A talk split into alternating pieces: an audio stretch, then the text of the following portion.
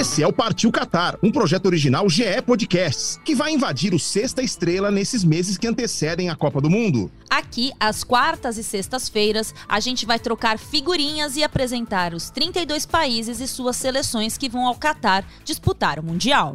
E você muito se engana se acredita que a gente vai falar só de futebol. É claro que vai ter muito campo e bola, mas também tem história, geopolítica, cultura, curiosidades e o que mais der na telha. Com muita informação e bom humor, vamos te deixar pronto para ver todas as partidas e saber tudo o que está rolando. Então, partiu Qatar, EV! Partiu Qatar, Aninha!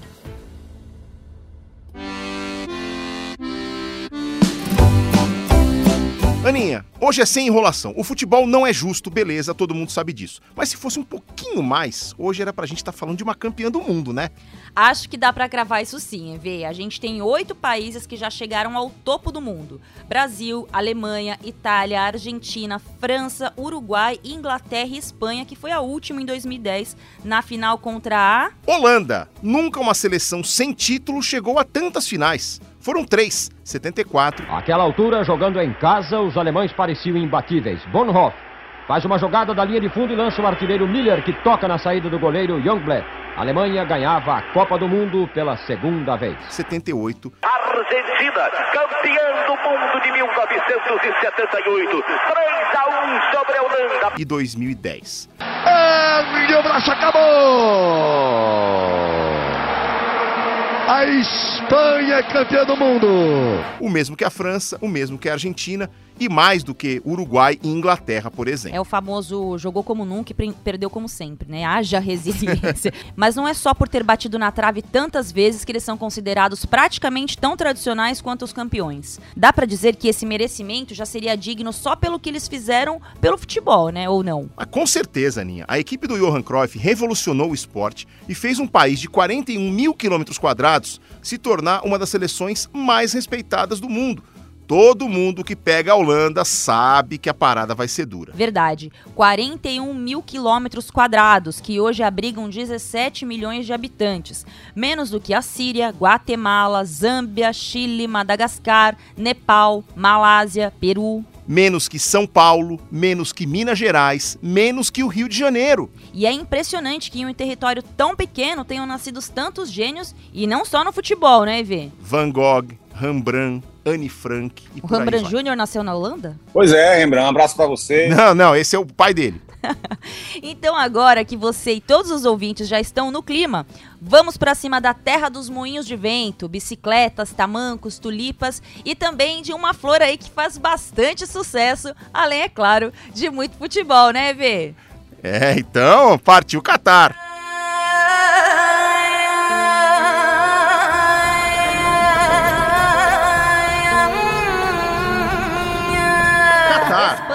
Equador, Rica, Senegal, Alemanha, Holanda, Japão, Inglaterra, Bélgica, México, Camarões, Polônia, Brasil. É um ótimo time com poucos problemas e muitos pontos fortes. Partiu Catar, Aninha. Partiu Catar, EV.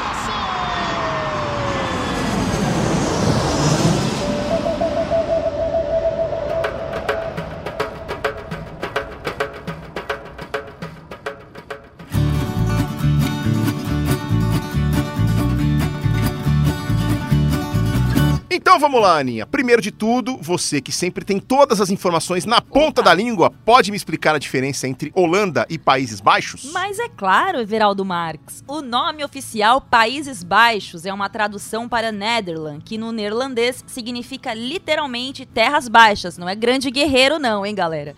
Esse nome é autoexplicativo, já que geograficamente o país fica parcialmente abaixo do nível do mar. Hum, e qual é a da Holanda, então? O nome Holanda tem origem de uma região do país dividida em duas províncias, Holanda do Sul e Holanda do Norte. O nome acabou popularizando como identidade da região por causa das expansões marítimas, que foram feitas no século XVII, antes de os Países Baixos serem formados. Como rolava um grande fluxo de comércio na região da Holanda, o nome foi pegando e até hoje é como é mais conhecido. Apesar de o governo estar fazendo uma campanha forte para mudar a cultura de chamar os Países Baixos de Holanda. Em Portugal, por exemplo, o país é conhecido mesmo por Países Baixos. Mas a gente aqui no Brasil é rebelde, sim. E como o governo dos Países Baixos provavelmente não vai ouvir o Partiu Qatar, nunca se sabe, vamos aproveitar que essa tradição ainda não pegou e usar o nome Holanda por aqui. E eu defendo a manutenção de Holanda, porque se eu tiver que gritar vai Países Baixos num gol da Holanda, vai ficar meio ruim, porque vai ser, seria vão Países Baixos. Aliás, eu não sei como é que eu vou resolver isso com os Estados Unidos, mas isso aí é outro problema. Mas Estados Unidos pode ser no singular. O professor, no, o professor, nosso professor de português aqui já me chamou a atenção sobre O isso. professor Sérgio? Meu Deus do céu. Fala com ele, porque eu acho que quando você se refere ao país pode ser no singular e quando você se refere à nação pode ser no plural. Então confere com ele isso aí, que ele já falou sobre isso aqui pra nós. Ah, então tá resolvido. Vai, vai, eu posso até falar vai. Eu vou manter vai Holanda, mas vai Estados Unidos que tava me afligindo já resolveu. Te É. amo, Ninha. Te É, amo, tem- professor Sérgio. Tem uma parada assim, vale, vale Professor conferir. Sérgio Nogueira, a palavra está? Correta. Certa palavra. Vamos seguir aqui. Eu, ô, gente, eu vou, eu vou deixar com Holanda mesmo. Porque eu não tenho maturidade pra ficar chamando um país de Países Baixos. Desculpa. Países Baixos é quando eu não tenho lugar de fala e um jogador atinge o outro ou ele toma uma bolada nos Países Baixos. Então, Então, vamos eu vou falar o que? Acertou a Holanda jeito. do cara? Não, né? Ai, ai, ai, ai, ai, ai, ai, ai, ai, ai, ai, pegou forte. Não, os é Países exato. Baixos. Vamos separar. Holanda é país e Países Baixos é isso aí. Vamos E outra, em quem nasceu nos Países Baixos é o quê? É país baixense? Não, é, não tem nada a ver, gente. Vamos focar em Holanda mesmo, que é o que tá, tá bom pra nós.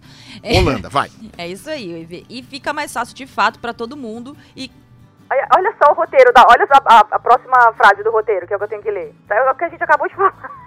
Boa sorte. Ai, ai, ai, ai, vamos lá. Quem sabe, Everaldo Marque, no Partiu Estados Unidos, Canadá, México, o nome os Países Baixos já tem emplacado. Nós já declaramos nossa torcida aqui pra que não. Tomara que arrumem um, um nome melhor também pro podcast, né? Porque partiu Estados Unidos, Canadá, México vai dar um pouquinho de trabalho. Agora, Ana Thaís Matos, sou eu que vou te fazer a pergunta do milhão. 15 perguntas separam o desafiante do prêmio máximo de um milhão de reais. É, hashtag lá vem. Se as cores da bandeira da Holanda são a vermelha, a branca e a azul, por que, que a seleção joga de laranja? Laranjinha. Laranjinha? Pois eu te digo, nobre Everaldo Marques, o laranja faz referência à casa de Orange. É, já que estamos falando não de uma república, mas de um reino, o reino desse tal lugar chamado Países Baixos. Rapaz, levei um fatality aqui, hein? Fatality. Tô até agora tentando me recuperar. Finish him. Finish him. Segue aí, minha enciclopédia. Gente, tudo com base nesse roteiro maravilhoso. O laranja, então, sempre foi a cor da Casa Real e é adotado como símbolo nacional cívico por todos os holandeses para mostrarem o seu orgulho à pátria. E vamos combinar que laranja é uma cor bem mais simpática e original no futebol. Você lembra aí de alguma outra seleção que usa essa cor? Poucas, né? Talvez a Nigéria? É, de cabeça me vem a Costa do Marfim. Eu nem sabia que tava no roteiro, mas tá. É, time, então, não me vem nenhum à cabeça. O Fluminense já teve um terceiro uniforme laranja, em referência ao bairro de, de Laranjeiras, Tudunts. Mas, de fato, é uma ideia bastante original usar o laranja como cor. Eu lembro que teve um uniforme de treino do Corinthians que era em homenagem ao, ao terrão, recente, deve ter uns 3, 4 anos isso. E ficou meio alaranjado. Não ficou muito bacana, não. Vamos voltar aqui pro país Holanda, enquanto ele se chama Holanda. Que até hoje é uma monarquia, mas naquele esquema parlamentar, com um rei, atualmente o rei Guilherme Alexander, um chefe de Estado com poderes limitados, e o primeiro-ministro, no caso Mark Rutte, o chefe de governo propriamente dito. E já que a gente já começou a falar das navegações holandesas, podemos aproveitar para contar um pouco da história do Brasil, né?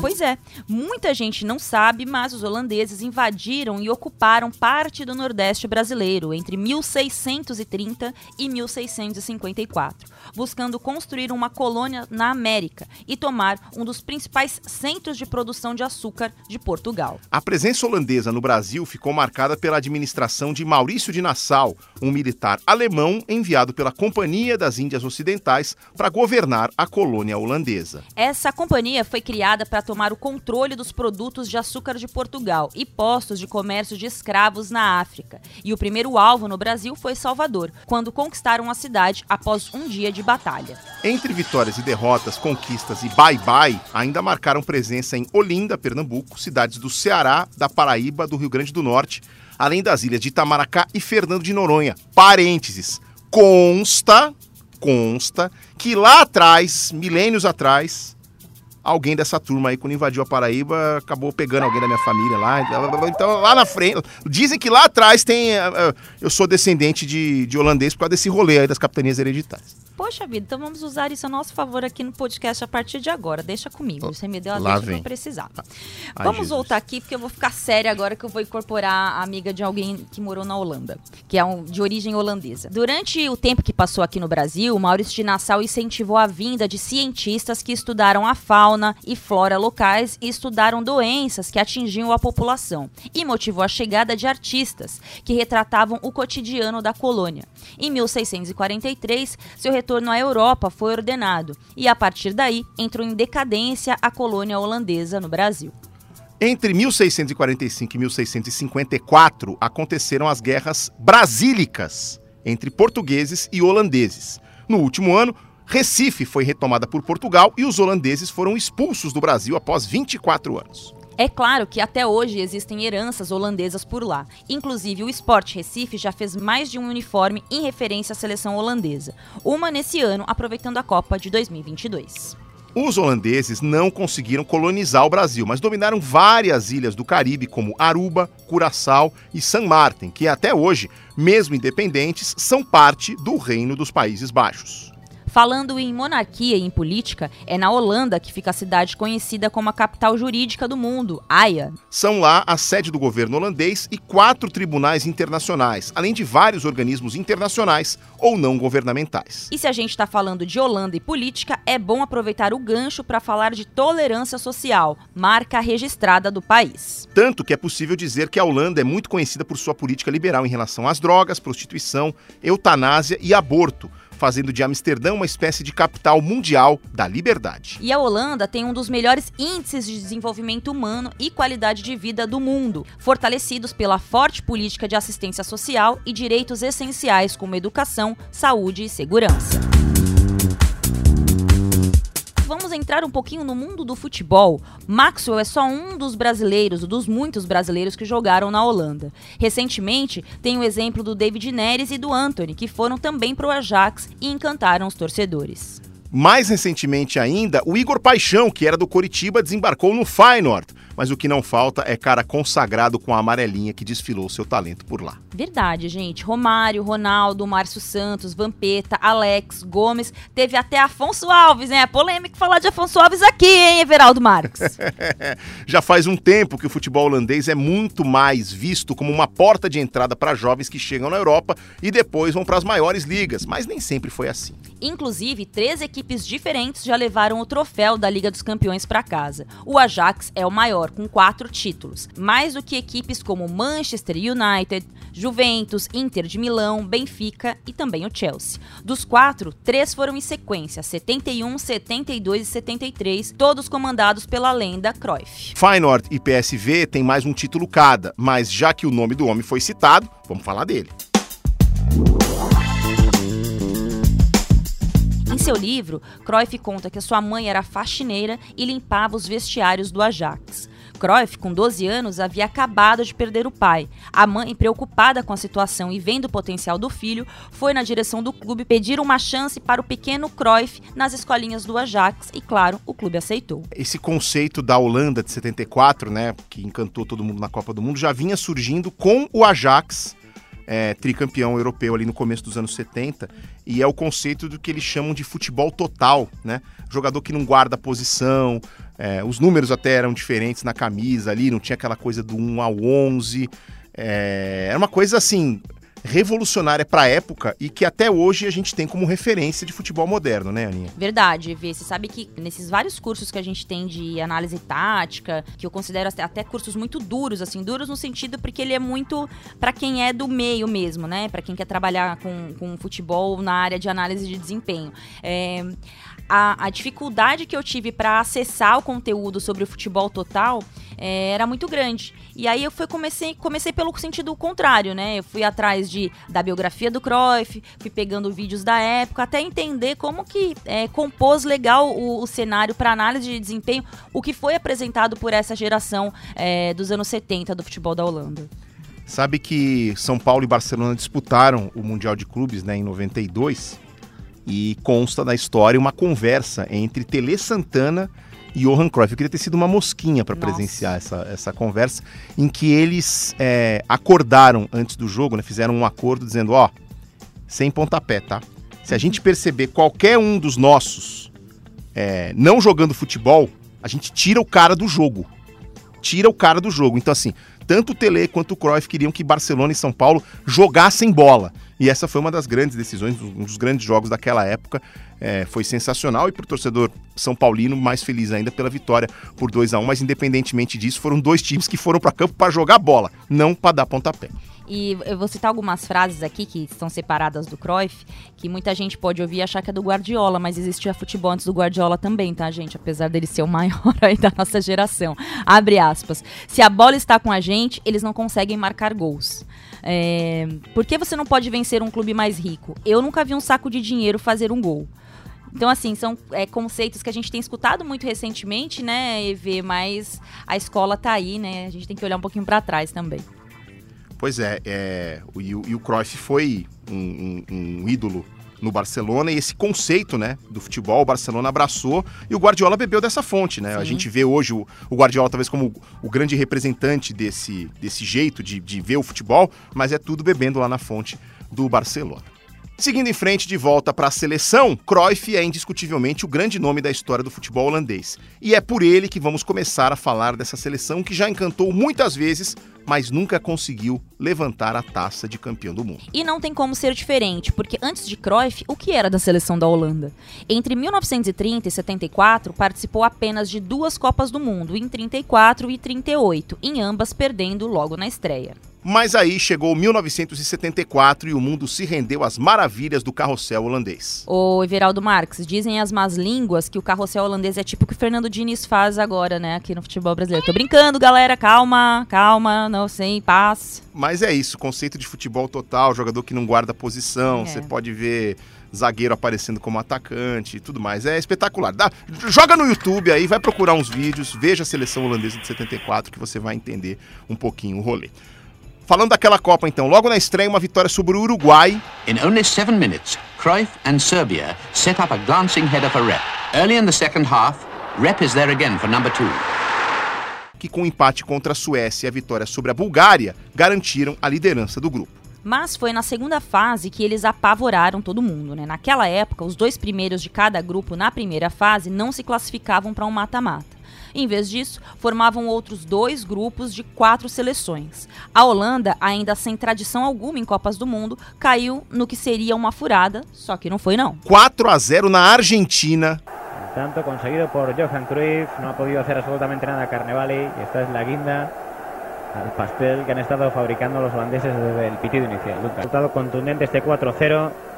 Impotencia total de la selección de Argentina. Cuando llegamos al final del partido, no hay tiempo para más. 2 a 0 na Alemanha Oriental, não confundir com a Ocidental, a mais forte. Holanda tenía que derrotar a Alemania Oriental si quería enfrentarse a Brasil en la segunda fase del grupo.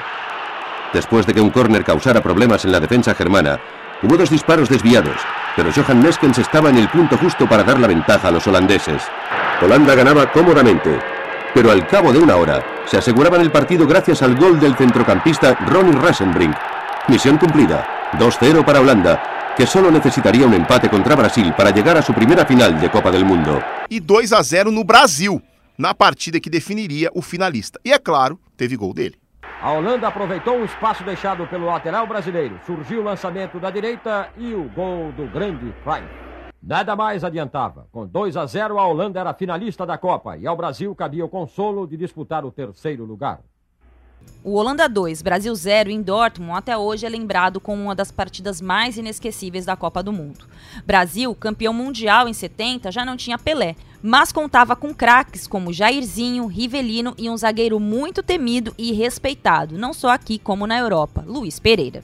O defensor do Palmeiras gozava de tanto prestígio que seria no ano seguinte comprado pelo Atlético de Madrid, e nessa época era muito, mas muito raro um jogador brasileiro atuar na Europa. Mas fato é que a imprensa tratava o jogo como uma semifinal mata-mata, assim quem vencesse de fato passava para a decisão e tratava como um duelo pessoal de Cruyff com Luiz Pereira. Claro, haviam outros embates importantes também, como Rivelino e Jairzinho contra a zaga holandesa, mas em campo acabou sendo uma aula do carrossel. Luiz acabou expulso. O desespero tomou conta da seleção brasileira e Luiz Pereira foi expulso. Aliás, foi a primeira expulsão de um jogador brasileiro em Copas com cartão vermelho. Os cartões que passaram a valer no Mundial do México, né, quatro anos antes.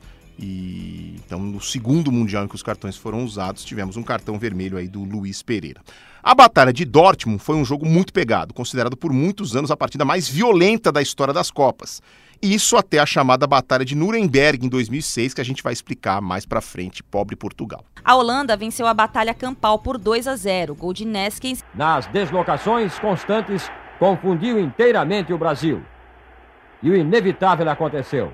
Gol de Neskens, encobrindo Leão. E Cruyff, e esse seria só o primeiro de alguns encontros marcantes entre brasileiros e holandeses em mundiais. Na final, o adversário foi a Alemanha Ocidental, que era a mais forte das duas Alemanhas. Chegava o dia da final. O Estádio Olímpico de Munique recebia o maior público de sua história. A fantástica equipe holandesa enfrentava a força e a técnica dos alemães. Os apostadores, na média de 4 por 1, apontavam a Holanda como campeã do mundo. E após os holandeses saírem na frente aos dois minutos, cobrança do Neskins, pé direito na bola! Gol!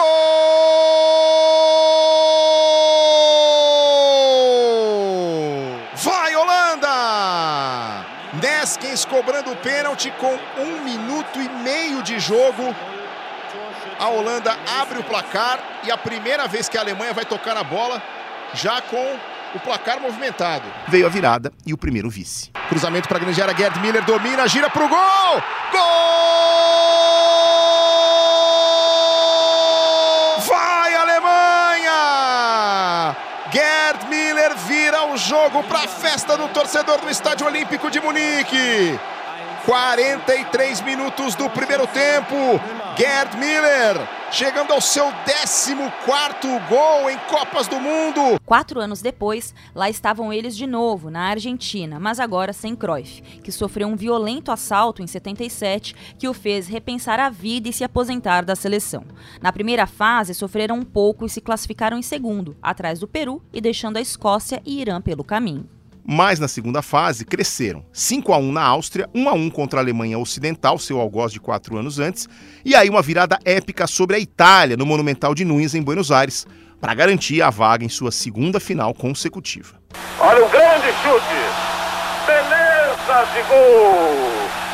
Ram, número 9, tá no filão, segundo gol da Holanda do meio da rua da intermediária. Na final, a adversária agora era a Argentina, que jogava em casa e veio mais uma derrota dolorida, dessa vez na prorrogação. Escrito Mundial de 78 na raça da fibra de um time que desde o começo da vitória contra a Hungria, virando o jogo no primeiro jogo, demonstrou seu firme desejo de conquistar o título máximo e partiu para o jogo ofensivo, aberto e com raça, e agora promove a grande reabilitação do seu futebol, do seu próprio povo. Olha só, estão tremulando, tremulando, tremulando, tremulando as bandeiras do estádio do River Plate. Delírio de uma torcida e de um povo. Depois disso, os holandeses não foram aos mundiais de 86 e 90, mas a chave voltou a virar no fim dos anos 80 quando veio o primeiro e único grande título da sua história, o da Euro de 1988. O final do jogo, a vitória holandesa, dois para a seleção da Holanda, um marcado por Gullit, outro por Van Basten. Se Cruyff é o grande gênio e pai do futebol holandês, Marco Van Basten foi o homem que tirou o grito entalado da garganta daquele povo. E olha que foi a única vez que esse grito saiu do peito holandês, já que o país nunca mais sequer chegou a uma final de Euro, parando nas semis em mais quatro ocasiões. Em 88, após uma estreia com derrota para a União Soviética, o lendário atacante de Ajax e Milan fez um hat-trick contra a Inglaterra, que foi fundamental para a classificação para o mata-mata. Oh!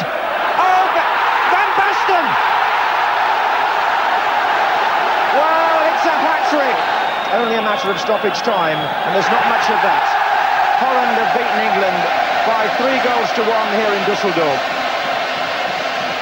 The man who scored the three goals, brought in by Reiner Smeekels today, Marco van Basten, not on the pitch at the end. Aí na semifinal parecia que a história ia se repetir. E ela até se repetiu, só que ao contrário. Dessa vez a Alemanha Ocidental saiu na frente com o gol de Lothar Matthäus. Aí vai Matthäus. E é para a Alemanha. Mas Ronald Koeman. Aí está Ronald Koeman, que esse sí ha engañado a Immel. Al transformar el penal. e Marco Van Basten viraram o jogo no fim para os holandeses. Wouters, Van Basten, Van Basten, gol. Gol de Holanda de Van Basten a los 44 minutos.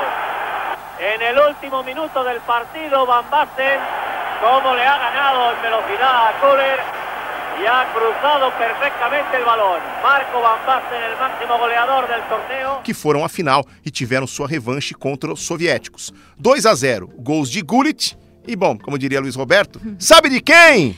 E com essa grande geração, os holandeses voltaram à Copa do Mundo em 90, quando, mesmo sem vencer nenhum jogo, como assim, gente? Chegaram às oitavas, mas logo foram eliminados pela Alemanha Ocidental. Bremen, kommt sie drauf! Ja, das war's! Das ist der Sieg! Das ist das Viertelfinale! Lange hat sich Andi Bremen zurückgehalten, um dann diesen Kunstschuss abzugeben in der 85. Spielminute. É, é, com- com- eram dois pontos por vitória, né? Então, com três pontos e três empates, era a mesma coisa de ganhar um jogo, Tinha um empatar monte de outro e perder empate, outro. Então, né? no final das contas, a Holanda conseguiu avançar, mas aí caiu logo para a Alemanha Ocidental, que vira a ser campeã do mundo.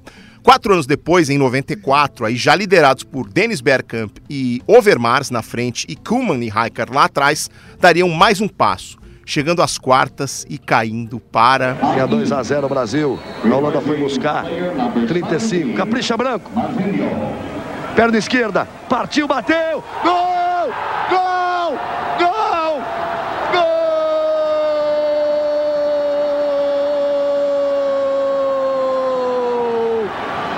É! Do Brasil! Assina Branco! Assina Branco! Três Copas do Mundo, você entrou, quem sabe, para decidir o jogo. 36 no segundo tempo. Branco salta a bomba de perna esquerda, deixa lá dentro. Que golaço do Branco! Eu já tinha visto a viola em caco nesse jogo, viu, Ana Thaís Matos? Eu não acreditava mais. É, o gol do Branco foi inacreditável. O Romário tirando o corpo, senão a bola batia nele. Foi sensacional, foi espetacular. Brasil e Holanda me trazem algumas das memórias mais fantásticas como torcedor, porque depois a gente vai deve falar também do jogo de 98, né? Aquela disputa nos pênaltis, tá? mas esse de 94 aí eu já tinha desistido. Você sabe que foi nesse jogo que eu era uma garotinha, né? Bem garotinha mesmo. E foi nesse jogo que eu entendi do- dois conceitos básicos de futebol, né? Por isso que eu falo que o, o fu- o futebol para mulheres, ele a, a- a gente para se aproximar do futebol. Agora não que a geração, as gerações são diferentes. É, a gente tem que enfrentar algumas coisas muito, muito básicas assim, né? E aí eu lembro que o Branco foi cobrar uma falta e eu olhei pra cara do meu irmão e falei: "Gente, por que, que tem um monte de gente na frente dele?" Meu irmão falou: "Bom, porque se tirar de frente da frente dele, ele vai matar o goleiro." Falei: "Imagina, tá muito longe." Na falta do Imagina. gol, Tá muito longe, exato. Não, e assim, eu não, eu não entendi o conceito da falta, do, do que era uma cobrança de falta. Eu confundia a falta com pênalti. É, Ah. e, e, ah, independentemente de quem fosse bater, sempre que tinha uma falta, eu falava, gente, mas por que, que tem um monte de gente na frente do cara que vai bater? Meu irmão sempre falava, olha, se o cara ficar na frente, se não ficar na frente, vai ficar muito mais fácil pra ele. Começou a inventar uns conceitos lá que só ele sabia da cabeça dele. Então, essa minha referência de entender um pouco sobre o jogo, ali, menina, né, foi perguntando coisas básicas como por que, que tem barreira na frente do batedor de falta. Muito bom, mas a, a imagem por trás né, da cobrança da falta do branco é, é inacreditável, porque o Romário dá aquela encurvada pra frente. Se eu fizer igual o Romário fez naquela época, eu preciso de uma ambulância lugar, pra sair né? aqui do estúdio. É. Então, então vamos em frente. Bom, e o bom, né, Ivê, é que a vida é feita de ciclos. E não é que a história se repetiu, e aí eu vou falar de uma- um jogo que é bastante marcante, particularmente falando, né, pra mim. Em 98, deram mais um passinho rumo ao sonhado troféu. Chegaram até a semifinal, eliminaram a Argentina. Olha o Bergkamp para definir o gol!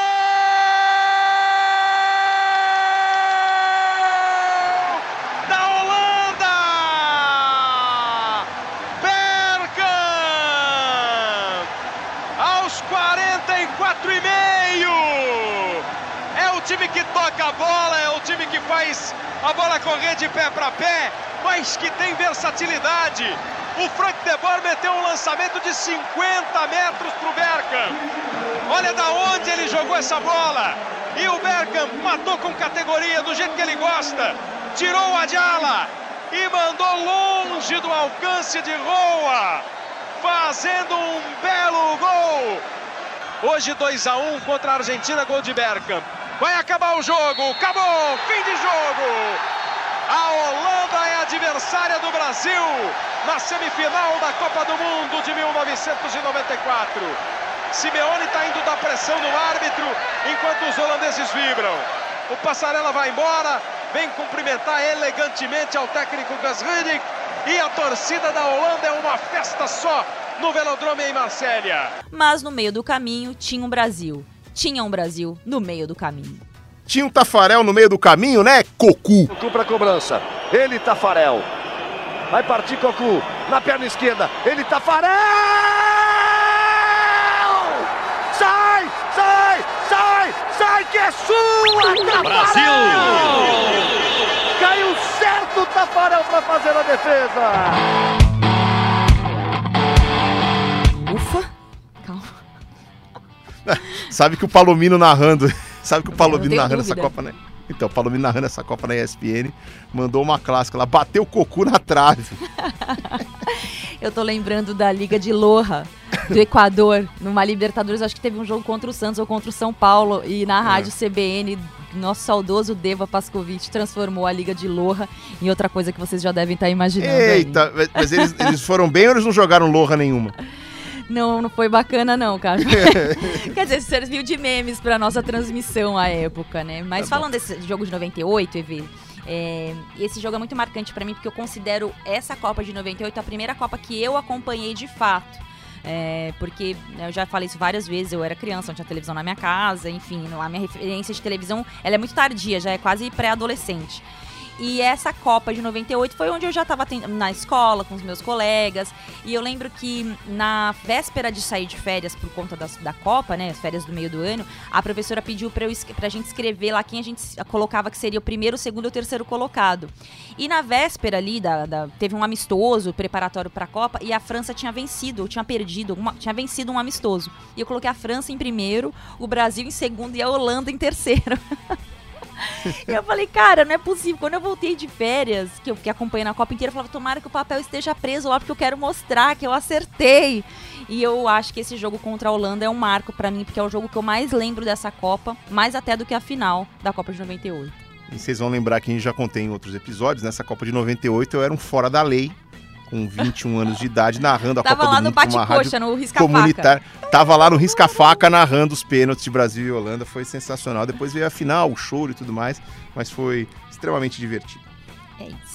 É e vamos voltando pro, pro roteiro, né? Precisando virar um bate-papo eterno. Seguindo ainda na linha aí dos, do- das frustrações da Holanda com o futebol, né? Sofrendo com mais uma entre-safra, depois de sediarem a Euro 2000 com a Bélgica e caírem nas semifinais, os holandeses decepcionaram e ficaram fora da Copa de 2002, voltando só em 2006, quando caíram para Portugal nas oitavas.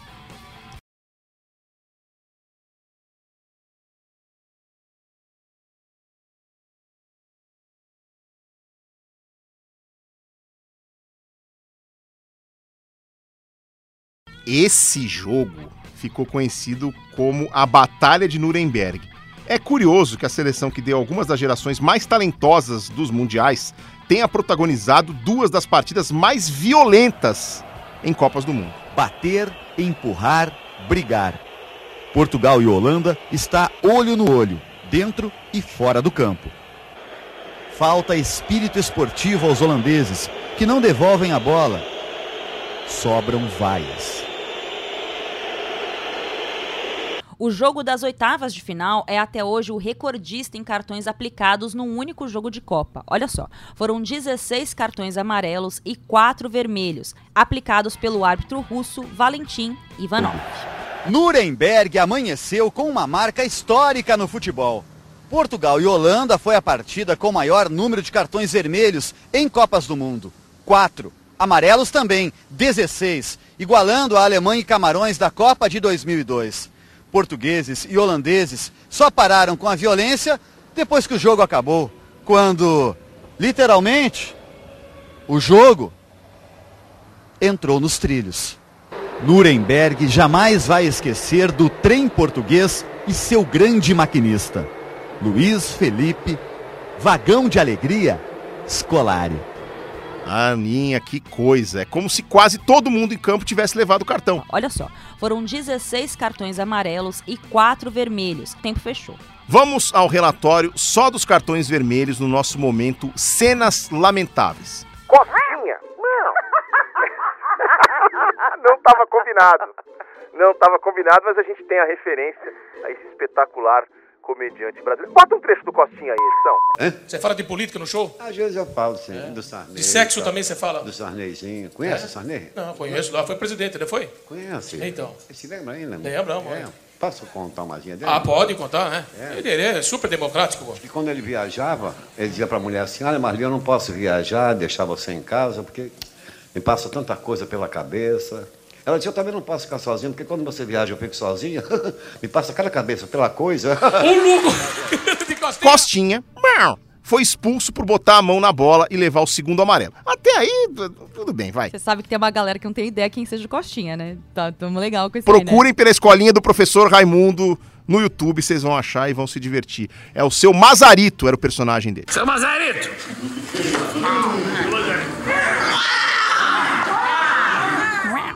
Bolarus, que já tinha dado a entrada criminosa no Cristiano Ronaldo, colocou a mão na cara do Figo. Um carinho assim, sutil, bem sutil, e foi pra rua. Deco, o brasileiro naturalizado português, se irritou depois do time holandês não devolver uma bola num ato de fair play e acabou revidando com um carrinho por trás. Já nos acréscimos do jogo, Van Bronckhorst fez uma falta dura e acabou também indo pra rua. Até rimou. Resumindo, o jogo terminou 9 contra 9.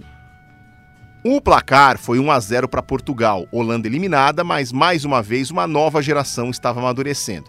Em 2010 viria a mais recente grande ilusão, sua primeira final depois dos anos 70. E aviso de spoiler, mais um vice, né? É dias de luta, dias de luta, dias de luta, né? O de Glória ainda não chegou e também não vai chegar agora no Catar. Amém. Depois de passar no primeiro lugar do grupo, a Holanda eliminou a Eslováquia nas oitavas. 2 a 1 é o placar do jogo, mas a Holanda ganha, comemora a classificação e está nas quartas de final para enfrentar o Brasil ou Chile. E aí teve que mandar dois multicampeões de volta pra casa. Nas quartas. Ah, bom, não, nas gente. quartas eu não gosto nem de lembrar. Aí vem o cruzamento por baixo. Gol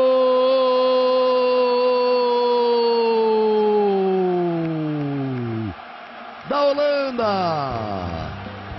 Snyder, número 10. A bola batida curta. Ela é tocada para trás. E o Snyder livre, livre. Sem marcação. O Robin cruza. Kuit toca para trás. E o Snyder, que não é o forte dele, não tem nada a ver com o lance de cabeça, para fazer o gol de cabeça. Ah, não! Hoje não! Hoje não! Hoje sim! Felipe Melo! Inacreditável a virada que tomou o futebol brasileiro. Um pesadelo. Ergue o braço. E o Nishimura. Final de jogo em Porto Elizabeth. No estádio chamado Nelson Mandela. Sabe que eu só vi uma- um pedacinho desse jogo? Porque foi no mesmo dia de Gana e Uruguai. E eu narrei esse jogo na Copa de 2010 no estádio. Eu vi o primeiro tempo de Brasil e Holanda, virei as costas e fui andando para o Soccer City, que era o estádio de Gana e Uruguai, é, que era próximo do centro de imprensa. Aí, né, eu vou abrir. minha- meu jogo era colado no Brasil e Holanda. O Bra- o Brasil naquela ressaca, né, da eliminação, o público brasileiro com ressaca da Copa do Mundo, e eu tendo que manter o pique lá em cima pra falar, ah, a Copa tá legal ainda, não sei o que, tal, vem Gana e Uruguai aí. No final das contas, eu acabei sendo abençoado com um dos jogos mais sensacionais da história das Copas. O problema era o clima, que, né, Gan- Gana e Uruguai não tinha clima nenhum pra acontecer, pelo menos aqui no Brasil, porque, né, tava aquele baita clima de velório depois da eliminação brasileira, horas Você antes. foi abençoado mesmo, hein, Viraldo Marcos? Porque é, eu acho que esse jogo, Gana e Uruguai, ele acabou marcando. Óbvio que a eliminação do Brasil a gente vai lembrar pra sempre. Mas foi o jogo um dos mais marcantes da história da Copa. Então, no final das contas, a grande história do dia foi contada por você. Pois é, mas com aquele, com aquele jeito de ressaca, né? com aquele gol de guarda-chuva na boca, cabo de guarda-chuva na boca, porque o, o Brasil tinha sido eliminado. Então, eu fui ver esse jogo Brasil e Holanda inteiro anos depois, tempos depois, porque lá no dia mesmo, em 2010, eu vi o primeiro tempo, botei minha mochilinha nas costas e virei rumo ao soccer. Eu estava editando esse jogo, no famo fazendo o famoso MM, né, um dos famosos MMs da Copa. É, ou também melhores momentos. E na época, estou falando 2010, gente, faz muito tempo não, tá? Mas a edição ainda não era digitalizada na Band, que era onde eu trabalhava. Então nós estávamos editando aonde? Nela mesma, a fita beta. Gente, Ah, ah, que que, delícia. E aí, então, o que, que, que, que eu fazia? Eu ia antecipando o lance, o jogo ia, ia ao vivo, eu já ia separando, deixava um brutão, e aí depois no final do jogo eu limpava pra deixar ali na minutagem. Eu perdi a fita. Eu fiquei tão nervosa que eu perdi a fita. Eu levei a fita para o famoso ingest. Fui levei a, a fita pra, pra descer pro switcher, onde você sumiu a fita e todo mundo, cadê o MM do jogo? Eu não sabia onde tava o MM do jogo. En- Entrou o quê? O programa do Fofão no Não, lugar? Aí os meninos segurando na resenha, quando eu olhei, eu tinha. Eu anotei o nome errado, Holanda e Brasil. Eu coloquei, sei lá, nome whatever ali. De tão nervosa que eu fiquei, né? Porque o Brasil tava jogando bem, gente. O Brasil tava jogando bem. Eita. Aquele jogo tava muito pra nós. O Brasil tava controlando as ações. Até fiquei surpresa, porque era o time do Dunga, né? Um time mal treinado pelo Dunga, apesar de muito competitivo. Mas do nada o negócio deu ruim ali, né? Faltou fio ali pro nosso volante. E aí deu ruim mesmo. Foi, foi bom não. Vambora. Em frente. Ainda sobre a campanha né, da Holanda na Copa de 2010, na semi uma vitória memorável por 3 a 2 contra o Uruguai. Apita o árbitro! A está na final da Copa do Mundo de 2010. A laranja mecânica está de volta. Que junto com a vitória da Espanha sobre a Alemanha do outro lado da chave, resultou na primeira final de Copa do Mundo da história, sem Brasil, Itália, Alemanha ou Argentina. Isso só foi acontecer de novo na final da Copa de 2018, né? Que a gente teve França e Sem Croácia. carisma, ah, Essa- de passagem. É, total, totalmente. Meu Deus do céu, que picolé de chuchu. É, essa final de 2010 era a grande chance dos holandeses enfrentando um rival que nunca tinha sequer também jogado uma final de mundial, né? Então os dois estavam nervosos lá na hora, tá todo mundo estreando em final, esse negócio e tal. Mas também era a grande oportunidade da Espanha, né? Com chave Iniesta, até hoje assombra os pesadelos holandeses. Aliás, uma das finais de Copa mais chatas da história, né? Porque o jogo não acontecia, enfim. Assim como Cacilhas, que fez milagre no chute de Robin e garantiu a prorrogação, que terminaria com o primeiro título espanhol. Domínio holandês, a enfiada de bola, a chance do Robin, ele o goleiro, bateu, Casillas, salvou! Desespero do Robin. O maior e mais importante lance desta final de Copa. Snyder, o Robin teve tudo, pensou. Iker Casillas é um grande goleiro, caiu para a esquerda, estendeu o pé para a direita e com a ponta da chuteira, olha só, com a ponta da chuteira salvou o que poderia ser o gol da Copa. Inclusive, Ana, muita gente diz que naquele ano o Snyder devia ter sido o melhor do mundo. Eu lembro que é, a Inter de Milão ganhou a Liga dos Campeões naquela Zé temporada, inclusive eliminando o Barcelona no, no meio do caminho, com direito ao Eto'o jogando de lateral esquerdo pela Inter de Milão, né? Lá no Camp Nou e o Mourinho correndo pelo campo com o punho em riste, celebrando e tudo mais. É, e o Snyder foi um, um grande líder técnico daquele time.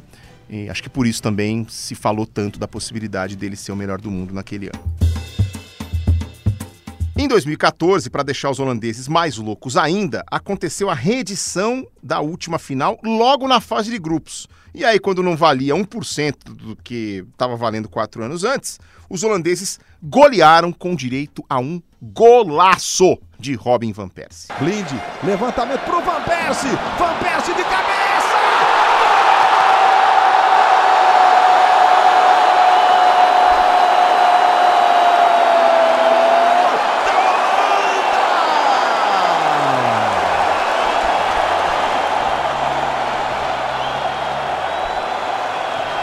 Robin Van Persie empata o jogo na Bahia! O maior artilheiro da Laranja Mecânica! Recebe o carinho dos companheiros, o jogo é duro.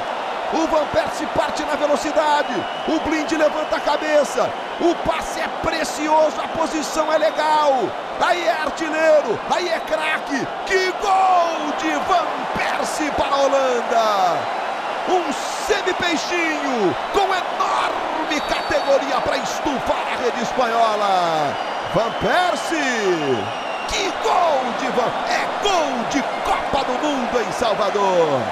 Verdade, foi logo na estreia das seleções no Mundial no Brasil que aconteceu aquela sapatada que ficou conhecida esse golaço. A seleção holandesa dá o troco da final da Copa do Mundo! Tira a campeã do mundo para dançar! Cinco para a Holanda! Um para a Espanha! Uma estreia de gala dos holandeses! E uma atuação implacável na Arena Fonte Nova, em Salvador. E que calor maravilhoso! Você tava lá? Tava! Meu Deus! Morri, mas passo que bem. Que inveja. ah, vai, uma goleada que contribuiu para os espanhóis não passarem da fase de grupos, então vingança parcial depois. Ainda vem um 3 a 2 sobre a Austrália e mais um 2 a 0 no Chile, garantindo liderança da chave e 100% de aproveitamento. Depois, os holandeses deixaram pelo caminho México com uma virada inacreditável em Fortaleza, marcando dois gols nos últimos seis minutos de jogo. O Robin fez um carnaval na defesa. Passou por um, vem o Rafa Marques, o toque ele vai para o chão. Pedro Proença marca pênalti.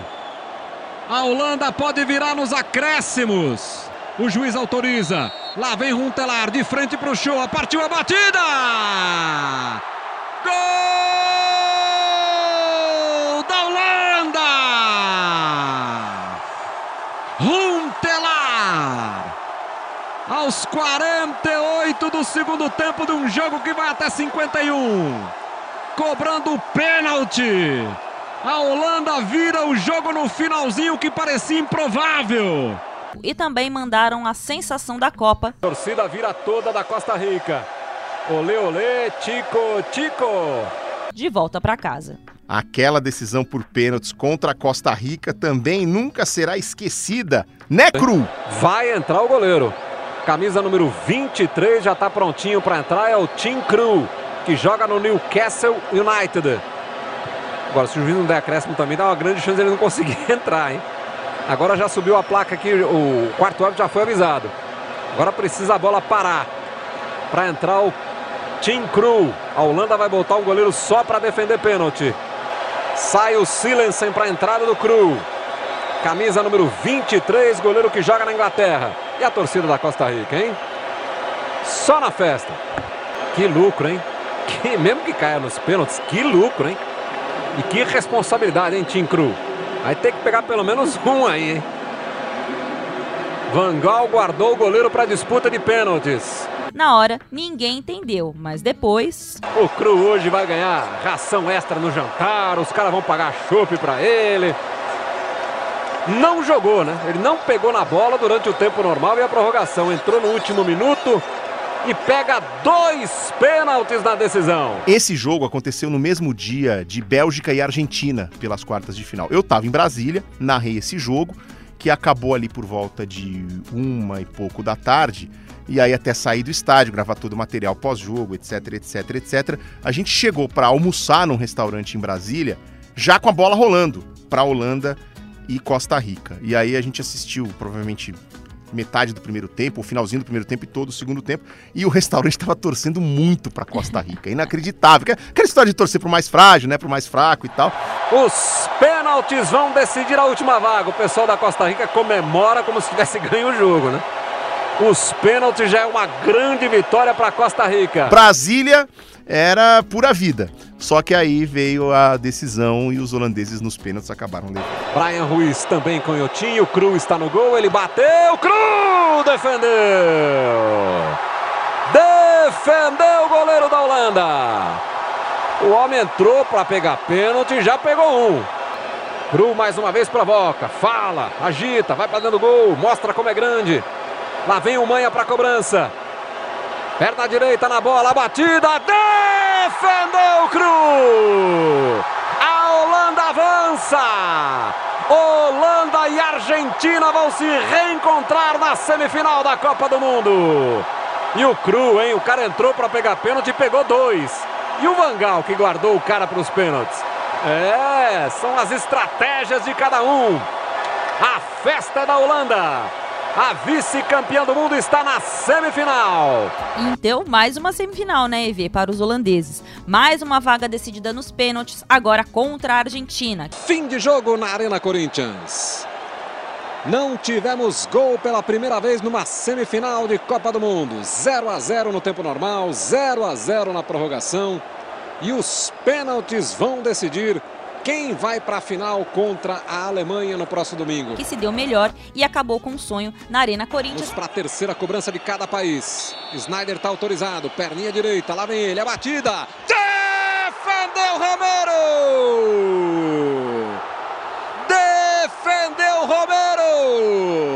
É o Maxi Rodrigues que vem para a cobrança. É a quarta cobrança.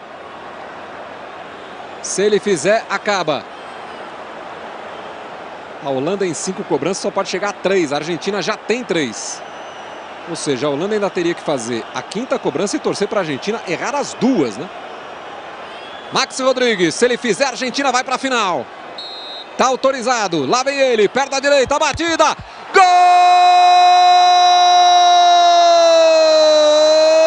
da Argentina! A Vai para a final da Copa do Mundo no Maracanã. Alemanha e Argentina mais uma vez vão se encontrar na decisão. Comemoração dos argentinos. A torcida argentina, maioria no estádio, vibra. E a decepção do Snyder, do Robin, uma grande geração holandesa, sobretudo os mais velhos, né? O Robin, o Van Persie, o Snyder, que mais uma vez chegaram tão perto mas dessa vez nem a final eles irão. Eu estava nesse jogo, estava muito frio, o jogo foi ruim, mas o Di Maria foi certeiro e ajudou a classificação da Argentina. Gente, foi um jogo muito ruim mesmo, tá? Não quero dizer nada não, foi um jogo péssimo. É, não, foi ruim. Foi ruim. Eu tava feliz que eu tava narrando uma semifinal de Copa do Mundo, mas tava feio, e tava negócio, frio, né, tava Vê, esse dia? Tava. A sorte é que tinha um pulloverzinho lá pra dar uma ajudada, porque assim, pra quem não é de São Paulo, a Arena Corinthians, né, hoje Neoquímica Alpes. Arena, e o Morumbi, e o Morumbi, eles são em média de 2 a 3 graus mais frio do que no resto da cidade. Então se você olhar no termômetro ali e tiver 20, já vai com um agasalhinho lá pra Itaquera ou pro Morumbi, porque você vai passar frio, porque lá não vai estar 20, lá vai estar de 15 pra baixo. Então, se pre- me sigam para mais dicas de frequentar estádios em São Paulo. Bom, voltando à Copa do Mundo de 14 e à Holanda, depois da eliminação na semifinal contra a Argentina, ainda teve aquela disputa de terceiro lugar em Brasília, né? Eu não vou nem dizer que eu não gosto de lembrar, porque na verdade eu não lembro, eu não vi esse jogo. 3 a Não- 0 para a Holanda em cima do Brasil, depois o Brasil tomou um 7 a 1, gosto de velório que tava esse jogo, meu Deus do céu. Olha o cruzamento! Gol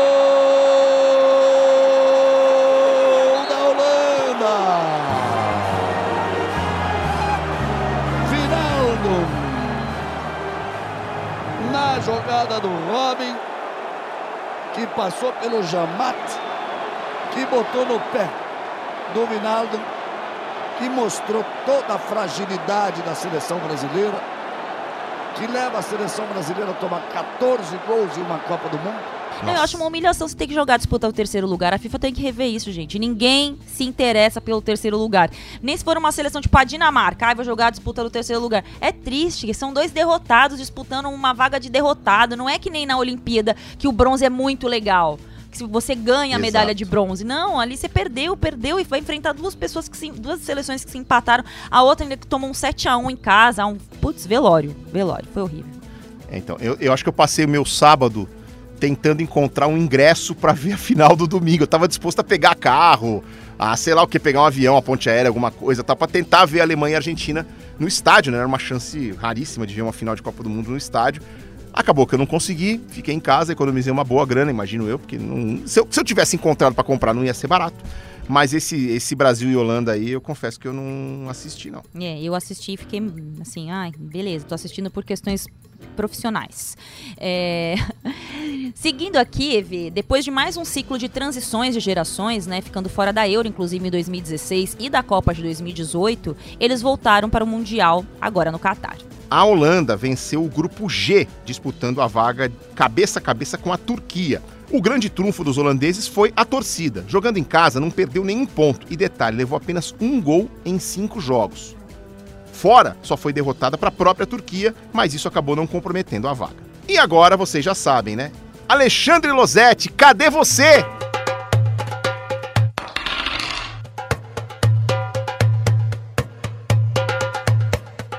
Olha, fiquem de olho na Holanda, amigos. Ninguém coloca a laranja mecânica entre as favoritas, mas novamente sob comando do velho Louis van Gaal, o time está jogando bem e conseguindo resultados importantes contra adversários relevantes, mas tem algumas pendências para resolver.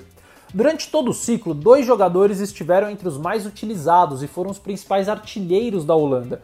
O meio-campista Jorginho Wijnaldum saiu do PSG para Roma para voltar a jogar com frequência e não perder a sua posição na seleção mas acabou sofrendo uma lesão séria e não vai poder ir ao Catar. Já o atacante Memphis Depay virou um total coadjuvante neste novo Barcelona. Ainda assim, nada indica que ele possa perder o seu protagonismo na Holanda.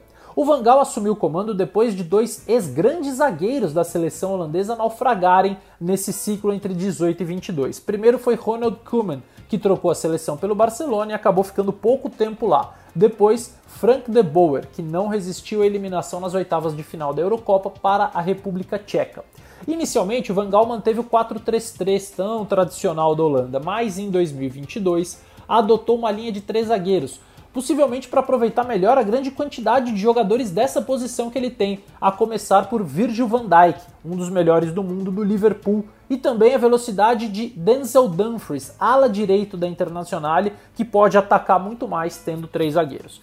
No meio-campo, o Frank de Jong, que também virou reserva no Barcelona, é quase sempre escalado, se tornou muito importante para todos os técnicos da Holanda pela facilidade com que ele varia o ritmo de jogo, ou com passes curtos, no estilo do país, ou com bolas mais longas para a velocidade de atacantes como os dois Steven, o Bergwijn e o Berghuis. A grande interrogação holandesa está no gol.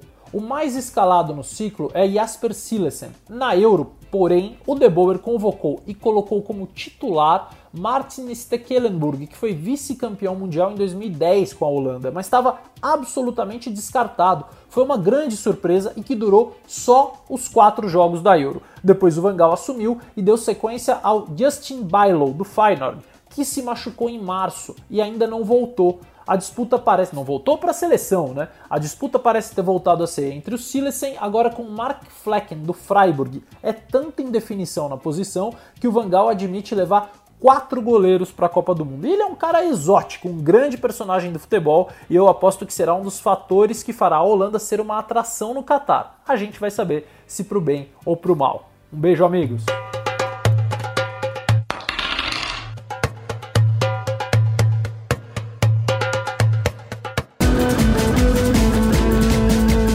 Então, quem está acompanhando o Partiu Qatar sabe que a seleção do Senegal está no meu coraçãozinho, é candidata surpresa na Copa, na minha opinião, e eu vou ser óbvio dos óbvios aqui, acho que Senegal e Holanda passam nesta ordem para a segunda fase do Mundial. É, o, o meu lado racional me faz te acompanhar. O meu lado irracional e emotivo me faz acreditar que o Qatar vai passar da primeira fase, vai deixar a Holanda para trás. Fator casa, gente. É, eu já falei aqui no episódio anterior, se o Qatar classificar, Ana Thaís Matos ganhará um mês de yes. chocolate é, bancado por Everaldo Marques. Eu tô apostando alto porque acho que... Eu tô anotando aqui, tá, Não Everaldo vai acontecer Marques. não, mas enfim. É, bom, é, inevitavelmente a hora da Holanda vai chegar, ou, talvez não, né?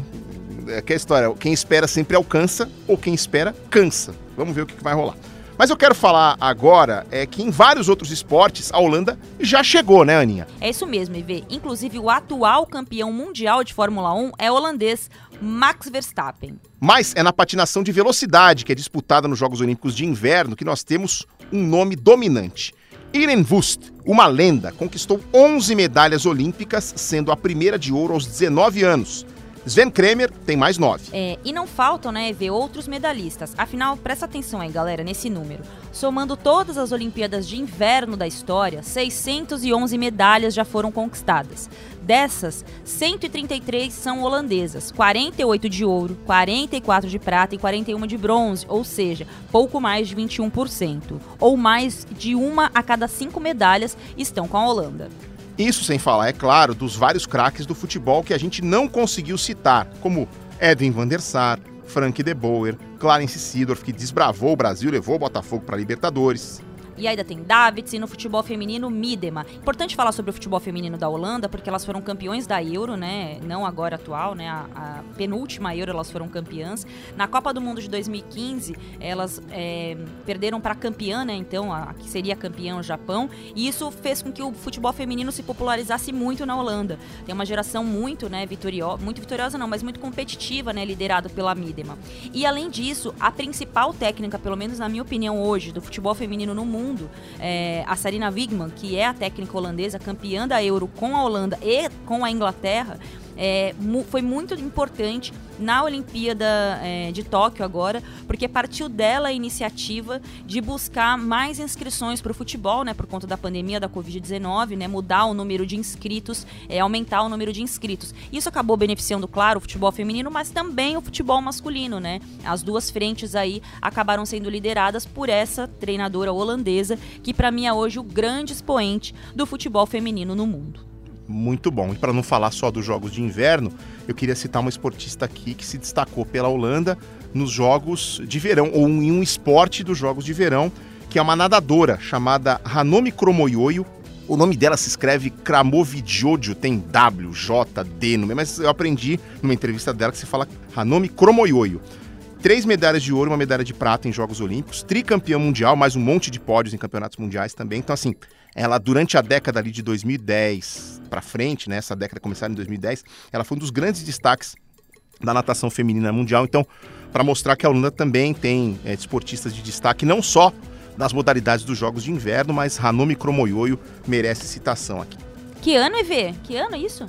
Ela foi medalhista em Londres, 2012, mas então, de 2010 para frente ela vem aparecendo muito bem aí no cenário mundial.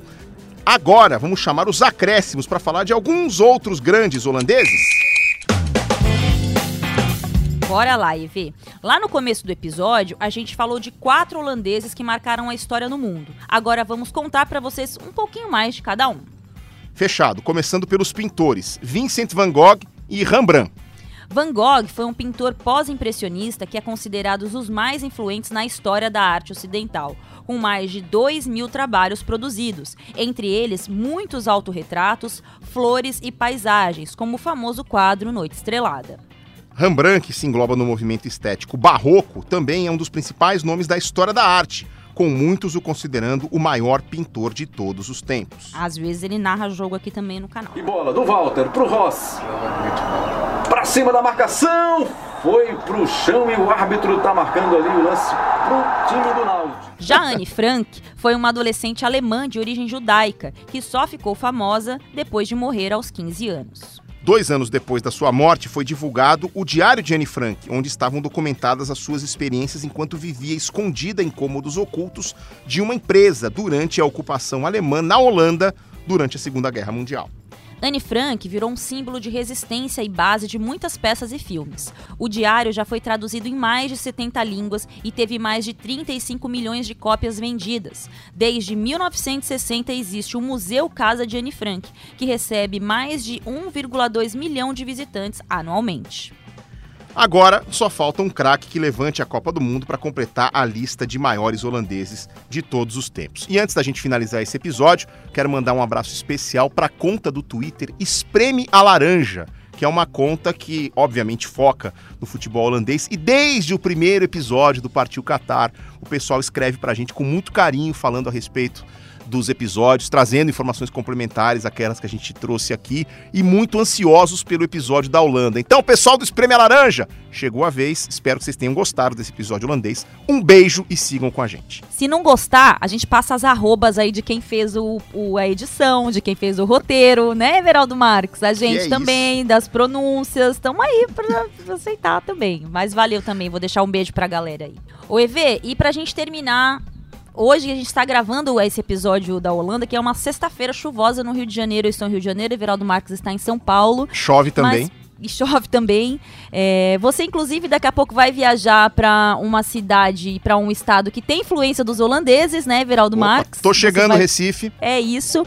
E então hoje é dia da gente sextar e para tomar aquela cerveja maravilhosa, aquela verdinha, né, que todo mundo sabe. A verdinha que eu tô falando é da cerveja. É uma boa cerveja que veio da Holanda, né, Everaldo Marques, que nos serve bem aqui no Brasil, né? E pra terminar, vai subindo um sonzinho aí ao fundo de música eletrônica, porque na Holanda acontecem alguns dos principais festivais de música eletrônica do mundo, alguns dos principais DJs do planeta são por lá.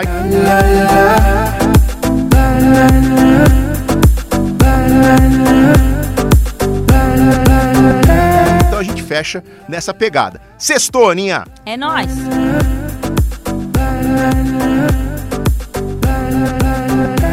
Muito bem, terminamos então o episódio da Holanda e agora vamos para uma das duas últimas seleções do continente asiático. Já tá dando saudadinha aqui do Partiu Qatar, viu? Arábia Saudita ou Austrália? Hora dele, o sorteio. Então, vamos em frente. Bora lá pro sorteio. Atenção.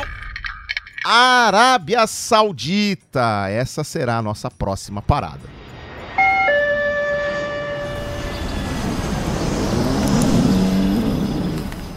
O Partiu Qatar é uma produção original GE Podcasts, apresentada por mim, Everaldo Marques. E por mim, Ana Thaís Matos. Pesquisa, roteiro e produção são obras de Pedro Suaide e Rafael Barros. Produção de Denise Bonfim e apoio operacional de Lucas Garbelotto e Maurício Mota. Edição e sonorização do programa são feitas por Bruno Mesquita e Pedro Suaide. A coordenação de podcasts é de Rafael Barros e a gerência é de André Amaral.